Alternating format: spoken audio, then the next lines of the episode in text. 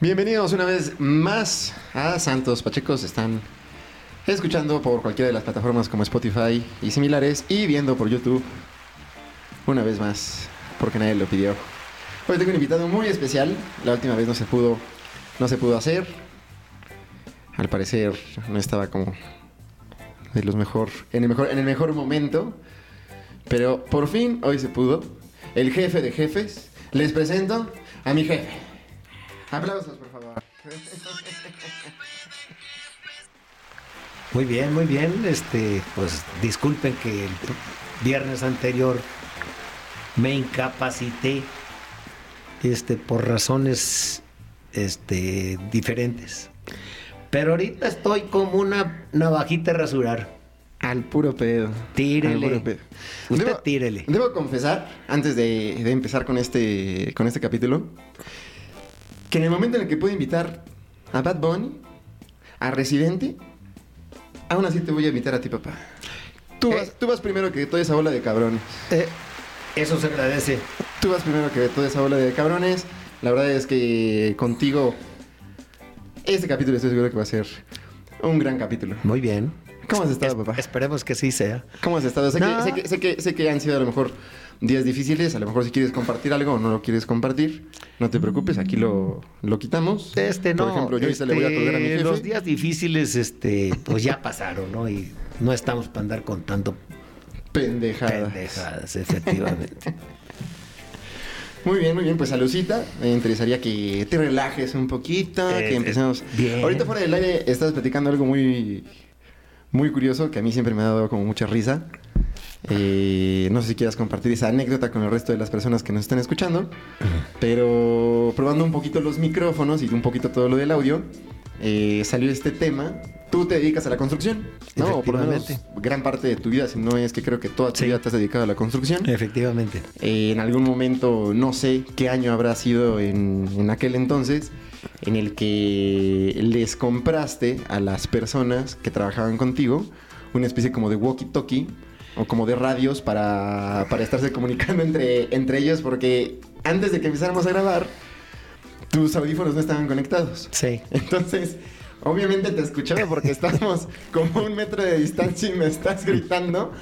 Pero sucedía algo similar con los, con los, con los walkie-talkies, ¿no? Es que teníamos problemas de comunicación aquí entre el equipo y me acordé de ese, de ese episodio donde teníamos una, una clínica del ISTE que estaba, este, pues la empezó un constructor y tuvo problemas con el ISTE de, de cobro y de todo el rollo. Y por azar del destino cayó con nosotros y nosotros terminamos esa clínica. Entonces les compré a los, a los, a los electricistas unos equipos de walkie-talkie porque estaban todas las tuberías ya hechas y hacía falta alambrar. Entonces aquellos veían y, y- y jalaban un, un cable y decían, ¿cuál es? Este, y el que estaba abajo, te- la clínica tenía como siete, Siete, siete niveles. niveles. Entonces, este, eh, agarraba el que estaba arriba, agarraba y le gritaba, ya jale el cable. Y el de abajo les decía, sí, cómo no, cómo no, Tojo. Este, ya lo entendí. Este, y finalmente resultó que los walkie-talkies no tenían pila. Entonces entendían con walkie-talkies en walkie-talkies, eso les valía madre, ¿no? Real- Realmente se gritaban, pero se escuchaban porque se gritaban, Se no porque el walkie-talkie funcionara, ¿no? Porque el eco que tenía la clínica este, era, era, era muy bueno, ¿no? Así es. Y al final de cuentas le terminaste diciendo algo a las personas que, que estaban trabajando, o sea, ¿les, les terminaste quitando el chiste o te reíste toda la vida, nunca les- se enteraron? No, les quité los walkie-talkies, sigan echando grito. Este, es más barato eso. Y se entendían, al final de cuentas se cumplía el propósito, ¿no? Totalmente. Hoy termina siendo como una especie como de detrás de cámaras está este el buen Rocco haciendo la de con- en los controles apoyándonos con eso, se ha vuelto esto una especie como de reunión reunión familiar en la cual Efectivamente. a cámara salimos tú y yo, pero detrás de cámara está toda la toda la familia. ¿A dónde, a dónde hemos llegado? ¿A dónde vamos a parar? Me pregunto yo. ¿Quién sabe? Es un- ¿Quién sabe dónde vamos a parar, eh? El- en la semana estaba viendo un... en- anteriormente te había platicado de este programa. Inclusive en una ocasión, anteriormente entrevisté a una residente. Y el entrevistador es... La verdad es muy bueno. Pero depende mucho de la persona que visita el programa. No termina siendo tal como un podcast. El podcast normalmente se diferencia por que estableces una conversación, no es una entrevista como tal. Pero él tiene una manera como medio abrupta para romper el hielo, que no voy a hacer aquí, pero él acostumbra normalmente a los invitados que tiene, que son personas famosas, personas que ganan bien. Llega un momento del programa donde todos saben, por lo menos las personas que antes de ir al programa investigan un poquito del programa para saber a dónde voy, dónde estoy parando, con quién voy a terminar platicando. Esta persona les pregunta, ¿cuánto tienes en tu cuenta? Y se sacan de onda, como que dicen, no mames, ¿no? Es como una manera como muy, muy violenta de romper el hielo, ¿no? Te estoy yendo a Hacienda, ¿no? Normalmente es una, es, es sí. una manera como un poco violenta de romper el, el hielo. Yo no Sí. te voy a hacer esa, esa pregunta, No, pero... brinquemos, brinquemos ese punto. Pero lo que sí te quería preguntar precisamente es si en algún momento te has sentido tan incómodo en un lugar como para definitivamente decir, ¿sabes qué? Yo me voy de aquí. A mí me pasó, por ejemplo, eh, hace ya años, con un muy buen amigo, Alejandro Fortoli, si me estás escuchando, tú sabes quién eres. Eh, estamos fuera de la preparatoria, estábamos esperando ver qué plan salía y había muchos planes. El tema es que no nos decidimos por ninguno. Se hizo tarde Ujú. y un amigo que salió, que teníamos nuestras sospechas y terminamos confirmando que efectivamente su familia se dedicaba al narcotráfico, nos terminó invitando a su casa. Anteriormente creo que esta anécdota yo a ti ya te la había comentado. Pero nos invitó a su casa, fuimos a su casa, no estaba nada lejos de la preparatoria en la que estábamos estudiando en ese entonces. Y resulta que su hermana tenía una pool party. Llegamos a su casa, yo no conocía su casa, su casa tenía alberca, su casa estaba súper bien, pues, bien, bien. Sí, sí, ¿sabes? sí, sí, sí. Estaba chingona su casa. Entonces llegamos, nos pusimos cómodos, nos empezamos a tomar un traguito. Y de repente, ya cuando estábamos más borrachos, Esa situación de, de- de- de nos pusimos cómodos y, y es, es media confusa, ¿no? ¿Por qué? ¿Por qué? no, vaya, vaya. Empezamos a platicar. Empezamos a dice, platicar. este, ponte cómodo. Y cuando dices ponte cómodo, Es que precisamente la, la- la- la Este, sola frase, el decirte ya ponte cómodo. las chiras para todos lados. En, en- en ese momento todavía, todavía teníamos ropa puesta. ok. Pero, pero la verdad es que ya cuando estamos un poco borrachos, Sí. mi amigo se me acerca y me pregunta: ¿Cuál de las chavas que está en bikini te gusta? Y digo, madres, este. Qué pues no sé. Sí, sí, caray. Y la verdad es que uno, pues a esa edad, estás con la punzada todo lo que da, estás. La que sea. La que sea. Ponte un bikini tú y ahorita arreglamos esto. Y ahorita es contigo el pedo, ¿no? Y cuando, y cuando, cuando me pregunta este, Sí. este rollo, eh, pues le digo, pues la chava de bikini negro. La verdad es que no recuerdo, nunca crucé Ajá. palabra en toda, en toda la fiesta con la chava que le, que le dije. Ajá. Pero lo que sí tenía muy claro es que entre las chavas que estaban en esa fiesta estaba su hermana. Porque obviamente la fiesta era de su hermana. Cuando se, Yo- cuando, cuando, dicho la de tu hermana. bueno, no estás nada lejos de lo que, de lo que realmente sucedió. Cuando se acercan con mi amigo, con Alejandro, Sí. Le, di- le hace la misma pregunta. Le dice, oye, ¿cuál de las chavas te gusta? Y señala a su hermana. Y digo, puta madre, güey. Y Te afortunadamente, traigo el juez. en ese momento cuando, cuando dice ella y es la hermana, como que se confunde. Y en ese momento dice, ¿quién? Y como que yo trato de arreglarle rápidamente, como Sí. de, dice que la de bikini blanco, que no era su hermana, pero ya era demasiado tarde. Alejandro ya estaba, Dijo, "No". ya, estaba- ya se había puesto demasiado cómodo. Yo me voy por la otra. Y dijo, no, esa no. esa. Yo dije, puta madre, nos van a, nos van a sacar de aquí muertos. Alejandrito. Nos van a sacar de aquí muertos. Afortunadamente, ¿Eh? mi amigo, que, que para, esas, para esas alturas, yo ya estaba segurísimo que se le dedicaba al narcotráfico. Sí. O por lo menos no él de manera directa, pero sí su familia. Sí. Eh, sí le dijo, es mi hermana, güey. Y silencio incómodo, nos sentimos de la chingada. Y en ese momento sí, la verdad, muy buena onda. Sí. Del momento de ese silencio incómodo, pasamos a un... "Ah, no te preocupes, estamos entre compas. Y dije, uy, no mames, güey. Qué bueno que de aquí salimos, vamos a salir este, caminando. Pero en la fiesta la verdad es que se dieron cosas este, interesantes. Me acuerdo que tenían un pato en la alberca. Ajá. Para cuando ya era súper tarde. y En tenía- lugar de la muchacha del bikini blanco le dieron el pato. Terminamos con el pato. terminamos, terminamos- realmente, realmente que digo terminamos me estoy sumando, porque en realidad Sí. no. La verdad es que yo ese día, Sí. si no mal recuerdo, creo que tenía que ir a visitar una tía por la cual tú me obligaste. Ajá. Al siguiente día voy a aprovechar este programa para quejarme de manera explícita. Este, ¿Cómo has abusado de, mí? Pero eh, me acuerdo que me dormí en un sillón. Cuando despierto, que ya era la madrugada, encuentro a, a mi amigo nadando en la alberca en boxers con el pato. Ah, Ya todos se habían ido, como que ya era tarde, ya se había Sí. animado eh, por la borrachera y demás a meterse a la alberca. sí.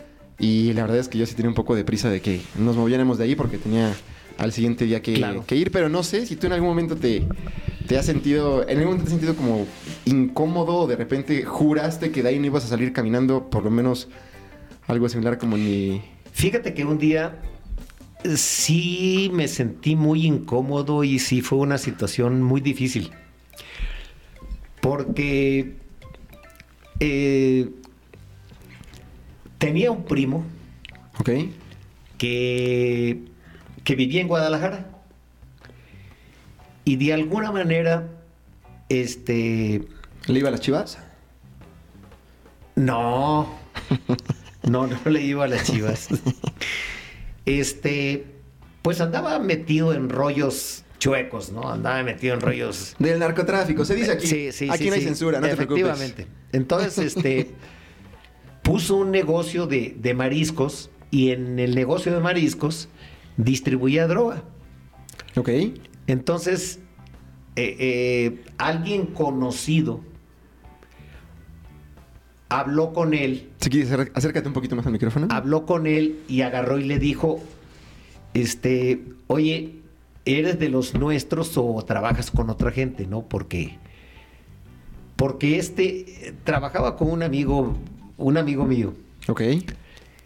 Y Tu amigo, tu... O sea, todos trabajaban en conjunto. eh, eh, no, no, yo no.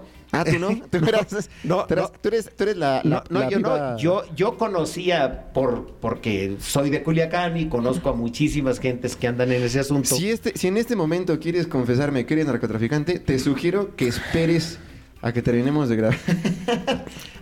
No, te lo digo ahorita. Tú, tú eres, tú, eres, Es- tú, eres, tú eres un poquito de la idea de que No. puedes, puedes relacionarte con gente que se dedica a cosas no legales y tú sin tener nada que ver. Todo el tiempo ha pasado así. Ok. Entonces, este, le hicieron la aclaración y le dijeron, no lo sigas haciendo.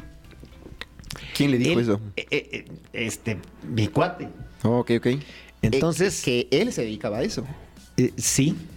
Ah, pues qué buena onda, ¿no? Y trabajaba, y mi primo, porque era primo mío, trabajaba con él. Entonces, este, una vez advertido, siguió en el, en el asunto.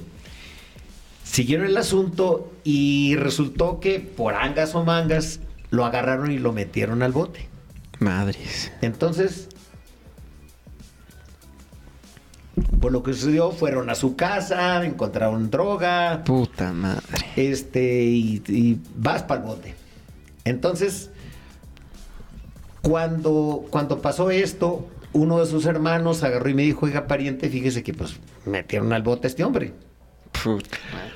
Entonces, eh, era una gente a la que yo estimaba mucho, porque ya murió. Y fui a verlo a Guadalajara. Ok. Y, y le dije, "Eh, pariente, este, Se mamó. la cagó Sí, pues sí, sí, sí, ¿no? sí. Y entonces me dijo, pues ayúdeme, pariente, a ver de qué manera y todo el rollo. Entonces la esposa de él vino a verme porque mi amigo el, el- el que estaba en el rollo estaba en la cárcel. Mierda. Entonces, para tener contacto con él, pero, pero aquel desde la cárcel tenía, tenía poder. Entonces, este, vino la esposa y me dijo, oye, pues, pues vamos a ayudar a este hombre. Y, y- y- entonces le dije, ok. Vamos a ayudarlo, chingue su madre. Sí, entonces, pues fuimos a la cárcel a ver a ver a este hombre. Y en la cárcel, este, eh, eh, yo no sabía que se le había advertido que no tenía que hacerlo. Ok. Y nadie me advirtió de eso.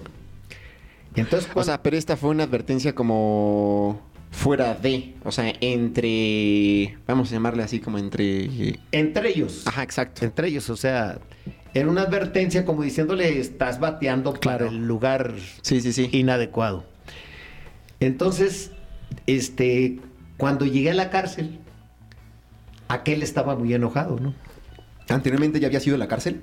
O sea, Sí, bueno, a... a verlo, sí. Le había llevado en una ocasión, le llevé unos cartones de. ¿Armas? de ¿De unos droga? cartones, cartones de, de coñac. ¿Ah, sí? Sí, Ah, este, cabrón, no y- mi, mi suposición estaba tan lejos de... Y en otra ocasión le llevé unos cartones de abulón. No mames, ¿qué clase de vida llevaba en la cárcel el cabrón? O sea, comiendo abulón y coñac. En la cárcel tenía, eh, este, en su, en su lugar, Ajá. Tenía un lugar que medía, que sería como 10 metros, Ok. este, y era un refrigerador, Madres. era un freezer completito que tenía varias, y tenía carne de venado, y tenía, este, eh, carne de puerco, de res, cortes, es- o sea, Era una persona que estaba bien posicionada, ¿no? Porque no, no, no cualquier cabrón tiene ese tipo de cosas dentro de la cárcel. no porque el edificio donde estaba, él lo mandó a hacer, No mames. dentro de la cárcel. Empecé, empecé este episodio diciéndote que aquí no hay censura y demás. Ya me está empezando. O sea, nadie nos ve. Absolutamente nadie nos ve ni nos escucha, pero. Este- No mames, ¿qué pedo? ¿De quién estás? O sea, suena como una persona. No, es, de, de- de esa es un agente. Ok, ok. Hasta ahí déjala. Hasta ahí lo dejamos. ahí te dejamos antes de que nos Sí, pase algo feo. Sí, sí, sí, sí, sí. Este, entonces agarró y me dijo, es la última vez que me traes a, a- a esta mujer Ok. por este asunto, porque sí estoy muy molesto, porque yo les advertí y les dije que era lo que iba a pasar. Y ahora que esté en la cárcel, vienen a mí a pedirle, a pedirme que lo saque. Sí. Y era injusto. Y, y- y eso yo lo entendí perfectamente. O sea, eh, eh, los pendejos habían sido, pues, mi primo y su mujer. Sí. Este, y pues hubo que darle la razón al otro y, y se acabó. Pero en esa ocasión sí me sentí mucho, muy incómodo porque estás viendo a una gente que en la cárcel tiene 10, 12 gentes que lo, que lo, que lo están cuidando. Sí, no mames. Este, y que está enojado contigo Sí. porque le llevas a una gente con la cual esté encabronado. Sí. Entonces, pues sí, dije, bueno, pues estoy pisando terreno muy, Muy difícil, peligroso. ¿no? Sí, sí, sí.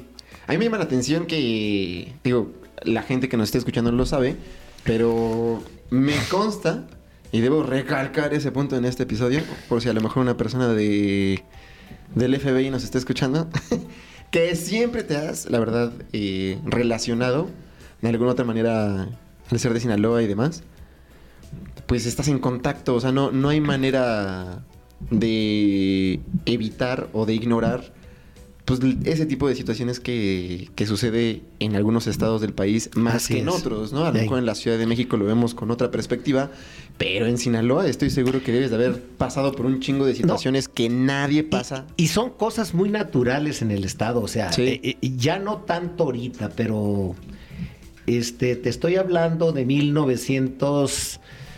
1964, 66. este, Eran buenas modas, o sea, ¿no? todo, todo, todo, todo, eh, todo mundo sabía quién se dedicaba a eso y todo, Claro. pero no podías agarrar y decir, no les hables a estos porque son marihuaneros o porque son como entonces decíamos que eran gomeros, ¿no? Gomeros por la goma que despide Gomeros por la goma del amapola, opio. ¿no? Por la goma del opio, por la goma que sacan de la amapola. Sí. Entonces, porque en realidad si decían lo saco a esos, pues te quedabas con la mitad del salón de clases. Porque, porque casi todo mundo andaba en eso. Sí, Y- pues, y- y- y lo que ha pasado actualmente Oye, es pero, que nadie, pero nadie se dedicaba al tomate o cosas así. Pues el pinche equipo de los Sí, tomateros de Culiacán. sí, lo que pasa es Pero que ahora, ahora sí se dedican al tomate y al chile y a una bola de ondas. Ajá. Pero, pero, pues son disfrazados, o sea, es porque cortina. todos esos trabajan con dinero este, Ok. del- del- que sale del, pues que sale. Sí, del- que sale de la droga. pues Así sí. es, Hay efectivamente. que decirlo como es, chingada madre, ¿no? Así es. Qué bueno que eres valiente. Qué bueno que eres valiente. Oye, pues muchas gracias, papá, por, por venir al, al- al episodio. Esto no es una despedida, pero Así es. este siempre me estás apoyando en todo lo que hago. Tengo que, tengo que agradecerte. Si quiero que, si quiero que te sientes aquí en un pinche, en una pinche casa abandonada, Ajá. te sientas y platicas anécdotas y todo el rollo. No, bueno, pues ok, pues estamos, estamos, Pero cuando venga Bad Bunny sí le das chance, ¿no? pues a ver qué dice el güey, porque ya ves que le- el otro día estaba escuchando que, que no recuerdo qué gente agarraba y decía que Bad Bunny no tenía, no tenía su nivel. Y yo creo que ese güey que se decía eso no conoce quién es Bad Bunny, ¿eh? Ay, güey. No, no, no, no, de veras, porque la gente que lo decía, sí, sí, sí. Tenía un poquito sí más de conocimiento, quién- ¿no? No, sí sé quién es. Sí. Y, y- y yo te puedo decir que no tiene para nada, Nada el nivel idea. del otro, ¿no? Tú, tú naciendo, creciendo y te llegaste aquí a la Ciudad de México muy joven. Llegué ¿No? de 14 años, No, aquí cumplí man. 15. Yo tengo 31 y sigo viviendo en tu casa. Este, fíjate que, que ese punto. Ah, ¿crees, ¿Crees que me hace falta irme a vivir a otro estado para madurar? Y no, estar yo haciendo estas no. chingaderas. Yo creo que sigue viviendo en mi casa. Yo me siento muy a gusto contigo. Este. No hay necesidad de que te largues a ningún lado. Tú síguele igual. Pero no puedes negar que de, de llegar a la Ciudad de México a tus 14 años, sí te hizo como, ¿sabes? Como que le metió turbo a, a ver, ya soy totalmente independiente, tengo cuentas por pagar, tengo que, o sea, pues ya te vales por ti, no hay nadie que te ayude, ¿no? O sea, Pues, pues mira, lo que pasa es que. Mira, llegué. eh, supuestamente yo llegaba a la casa del estudiante sinaloense. ok. Nada más que gracias a Dios ¿Tienes- tenía ya parientes que vivían aquí. ¿Tienes conocimiento si la casa del estudiante sinaloense sigue existiendo? No. La casa del estudiante sinaloense dejó de existir por la vez que de- de- eh, tumbaron un helicóptero de la policía. Esa anécdota, para los que nos están escuchando, yo sí me la sé. Pero Este, me gustaría que les des un poquito de contexto porque está un poco, no un poco, está muy real lo que me platicaste, pero una vez que lo, que lo pensé después de que me platicaste, creo que no es tan imposible. Ya estoy practicando. No, no, no. Este. Ya estoy practicando tirar un helicóptero. No, el helicóptero cayó. Teníamos en la casa del estudiante un- una cancha de voleibol y cayó en la cancha de voleibol. que, que haya caído es, es interesante, pero lo que es súper interesante, y yo creo que la gente ahorita en ese momento se les está preguntando es, ¿cómo chingados tumbas un puto helicóptero?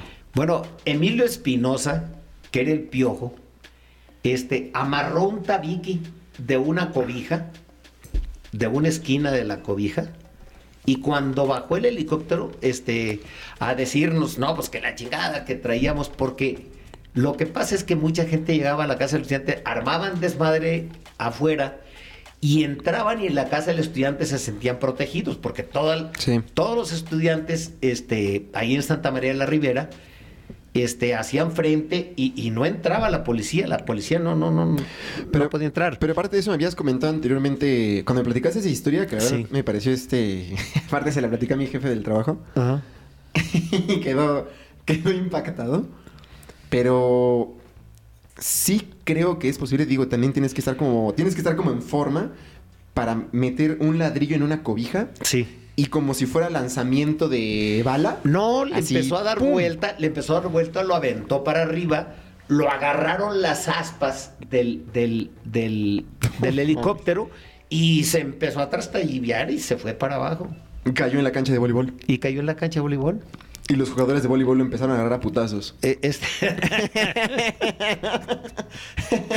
este, no, lo que pasó fue que, que después de eso, pues ya se tomó como, como, y efectivamente en la casa de los estudiantes en la ya, ya no era una casa de estudiantes realmente, ¿no? Habías plati- me acuerdo que me, habías, que me habías platicado. Había gente, que sí se metía. había gente, había pistoleros, había delincuentes, había narcotraficantes, había De todo. y, y de todo. como estaba protegida la casa Y, del y en- estudiante. y entre ellos quiero suponer que estudiantes también, ¿no? Ah, no, naturalmente, naturalmente. Estudiantes porque, porque no les quedaba otro, otra para convivir con toda la bola de pinches sátrapas que vivían ahí. y, los, y, y toda esta bola de pinches delincuentes tenían amenazados a los estudiantes este, con que no me... Ustedes no abran la boca porque aquí me los chingo, ¿no? No, y aparte de eso, si eres. O sea, si comparas el perfil de un estudiante contra un pinche cabrón que ya está súper maleado y que aparte de eso vienes, o sea, eres foráneo Sí. y llegas a la, a la ciudad, tratas de tomar precauciones, ¿no? Dices, pues voy a tratar de no buscarme como tantos pedos y no se la voy a hacer de pedo este, a este cabrón, ¿no? Así o sea, es, no. así es. Vaya, No, buscas. y en realidad fue sano el haber cerrado la calle estudiante, porque te digo, había asaltabancos, este. Me acuerdo que, que uno de los asaltabancos este, lo agarraron y lo metieron al bote, pero estaba baleado y lo metieron al, al, al hospital, un hospital que estaba ahí cerca, cerca, al Rubén Leñero. El Rubén Leñero, donde. Está por el, O este, estaba, yo por el plan ¿no? sexenal. Entonces, Lo que me está platicando es, Oro, ¿puedes acercarte un poquito al micrófono? Entonces este agarró y se huyó del Rubén Leñero, aparte de que tenía gente ahí que lo estaba cuidando, huyó con, con, con, con sangre que le estaba entrando y todo. Y así fue y se refugió en la casa del estudiante, este, armado, y ahí le dieron armas y todo. Entonces dices tú, Sí, ¿qué casa no, de estudiantes no, no, es no. eso? No, era un nido de pinches alacranes ahí. Debería ser como Casa del Maleante. E- efectiva. ya no es la calle Casa, casa del maleante casa del Un saludo a todos, Sí, a todos los es. que me están escuchando en Sinaloa. En Sinaloa. Nada, nada personal, Así pero, pero pues la vida es dura, ¿no? Así es, efectivamente. Uno tiene que buscarse cómo, cómo puede ir solucionando, solucionando las cuentas del internet y del agua. Y cuando llegaste aquí a la ciudad no te dio como un poco de miedo, no ese ambiente en general, pero ya sabes, el metro, lo grande que es la ciudad. No, no había metro. No había metro. No había metro. Yo te No estoy hablando, te estoy hablando del 66. El metro realmente Me- me- empezó me en estás- 68. Me estás explotando la mente. Todo el tiempo que yo, que yo fui a la universidad me costaba trabajo dimensionar que el... Sabes que hacer un metro obviamente Ajá. no es nada barato ni es una obra Uf. sencilla. Sí. Pero cuando yo iba a la universidad y usé el metro, vaya, difícilmente te aprendes todo el metro de memoria, Sí. pero sí usé el metro al grado de bien. O sea, me lo, Ok. con- me- lo Sí, conocía bien. sí. Y, no es- y el metro de la Ciudad de México no es un metro pequeño, No, es un metro grande. no, ahora ya es muy amplio. Y, y- y- y fíjate que, que no es más por la irresponsabilidad de las de las eh, de, De las las autoridades, porque duraron un chingo de tiempo sin hacer un, un metro de metro. Un metro de metro. Este, porque hicieron el metro. Hacían centímetros. Y, y- y- y no, no, no invirtieron en el metro.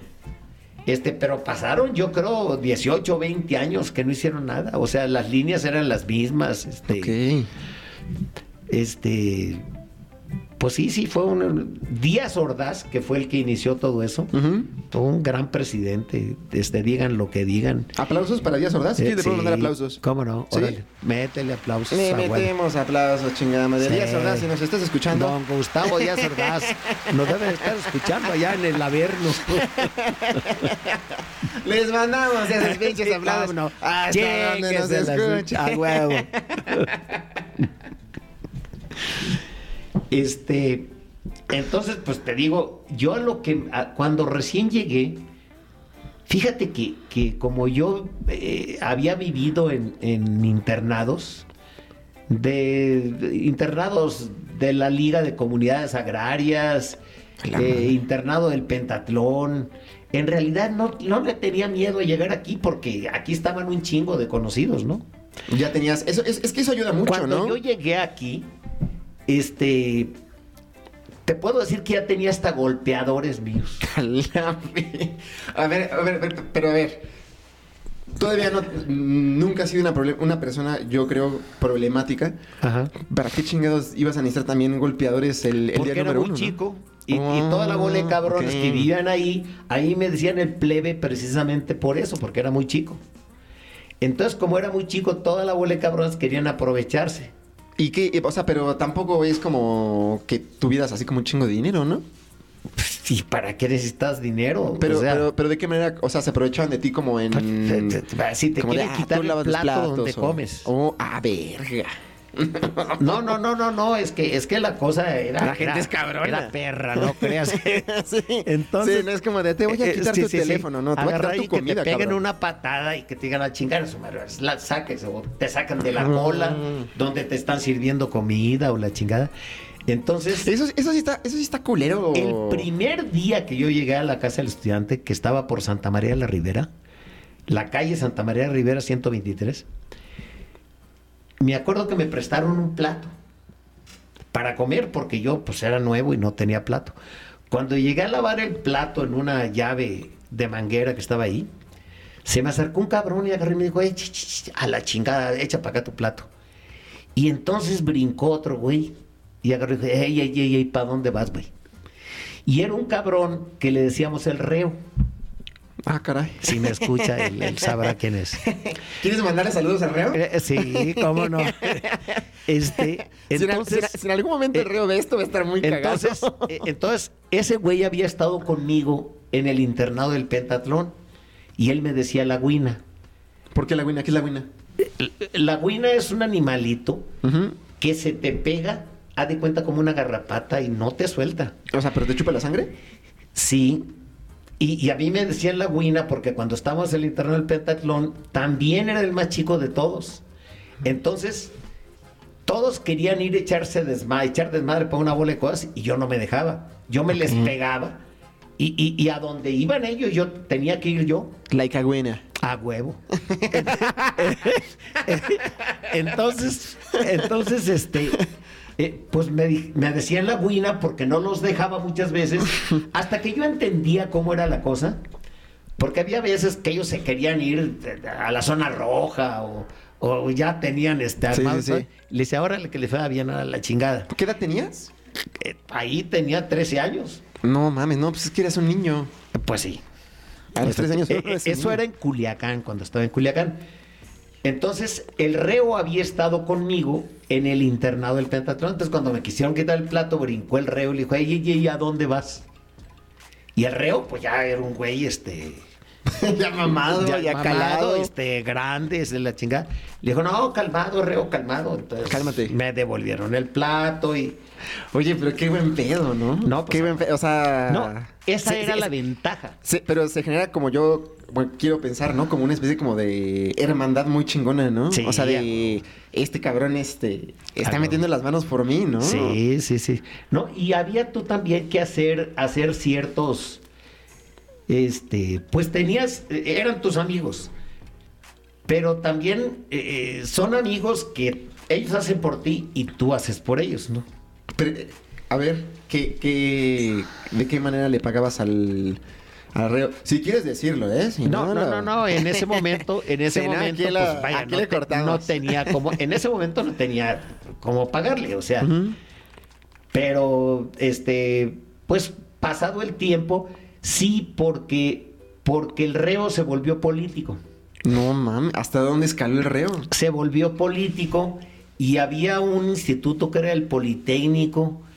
Este, eh, eh, él, él empezó por meterse en el Politécnico, por inscribir el- a los paisanos en diferentes lados y la chingada, ¿no? Entonces, este, mi manera de, de echarle la mano, de ayudarle, de todo el rollo este, pues era, este, pues, eh, ayudarle. En- Sí. Yo estaba en la Boca 3, Ok. la vocacional 3. Entonces, este, pues le ayudaba el reo eh, este, ahí en la Boca 3 con las gentes que él quería inscribir en la Boca 3. Ujú. Yo le ayudaba en eso. Ok. Pues tú, pues, pues tú así me metiste al Politécnico. ¿Eh? Tú así me metiste al Politécnico, la verdad. Así es. O sea, no por, Eh, mis, no, no por mi eh. gran coeficiente intelectual. Yo hice lo demás, que fue terminar la carrera. Así es. pero El que, el que te metió ahí fue, fue un amigo Fue el mío reo. también. que no es el reo. Un viejo amigo que en aquel momento estaba en el PRI. Ajá. Este. No mames, y- papá, siento que, siento, que- siento que nos van a criticar bien cabrón en este y, episodio. y eché manos de él. Este. Y resulta que la mujer de él era jefa del departamento escolar del Politécnico. Ok. Y así fue como, este, pues, eh, ilegalmente fuiste inscrito en el Politécnico. Yo solo voy a decir una cosa en mi defensa. Para los que sí estén escuchando esto, honestamente, sí, le eché muchas ganas al, al examen, pero hice lo más fácil que fue terminar la carrera, cabrones. Ya los quisiera ver ustedes terminar la puta carrera. Porque la cantidad de gente que vale madres en Sí. ese recorrido que es tratar de terminar la carrera, Sí. no mames, son un chingo. De- e- es mucha la gente que, des- que- que- los desertores son muchos, ¿no? Sí, Pero sí, cabrón. no voluntarios. Sí, ¿no? O sea, yo, yo- siento que el sistema también educacional no está bien. Yo, yo podría decir que entrar es lo más fácil Sí. Cuando tienes un papá como tú. Pero independientemente tengas un papá o no, como tú, la verdad es que terminar la carrera no es, no es sencillo. No es, no es este pararme el cuello, ni, ni mucho menos, pero terminar una carrera en el Politécnico es difícil. O sea, los maestros hay.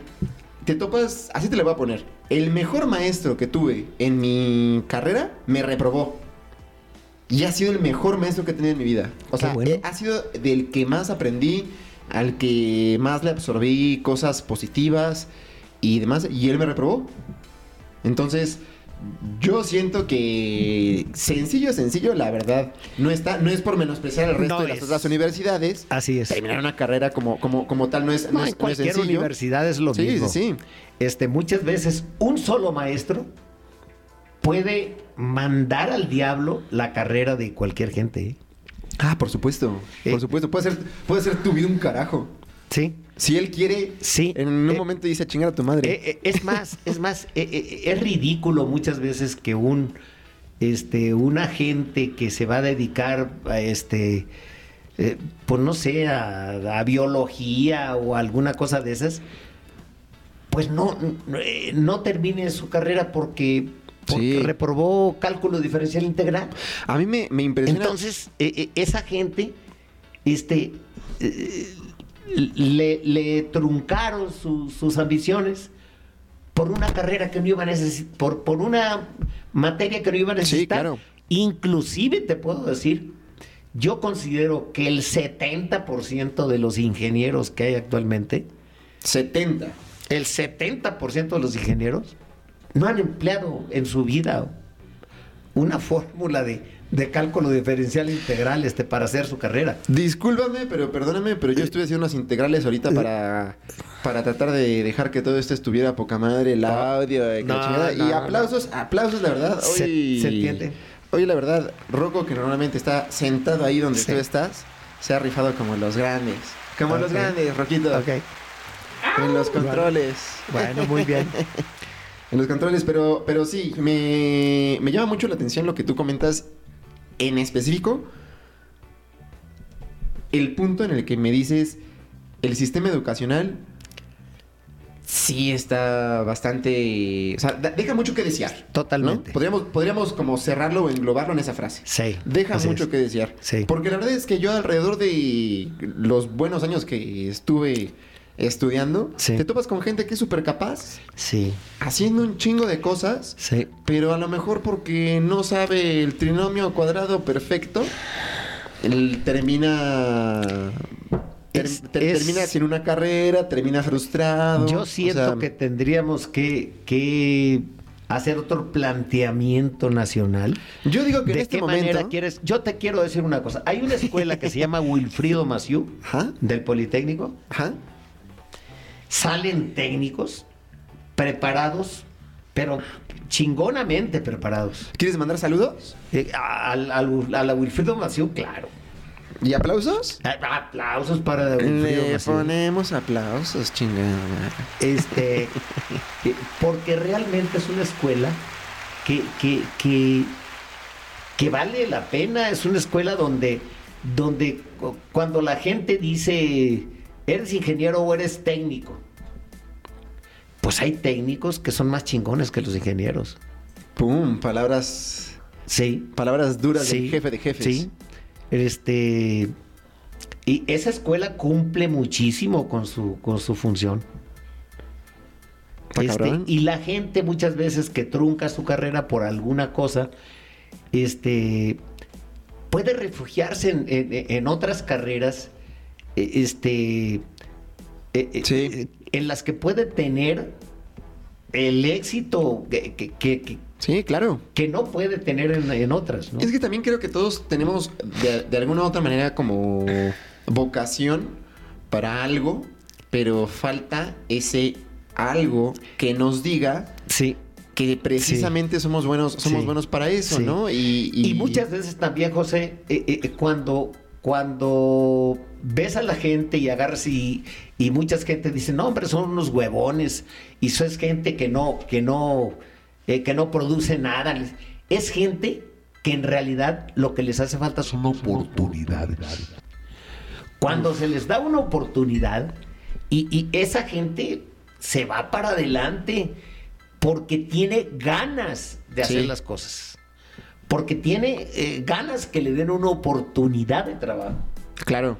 Y, y ahí es cuando te das cuenta si dices, ay, hijo de la chingada, este, este ingeniero que andaba manejando o este doctor que andaba manejando un taxi, este, pues lo que le hacía falta es que alguien le dijera, este, es por aquí, ¿no? Sí. Es más, y ahora lo has visto con la, con la, con la pandemia. Hay muchísimas gentes que no, doctores, que no tenían trabajo y que tuvieron que entrar como auxiliares ahora. Ojalá y les responda la Secretaría de Salud y efectivamente les dé un trabajo fijo, ¿no? Y no los vuelva a dejar otra vez como, como Claro. a la deriva, ¿no?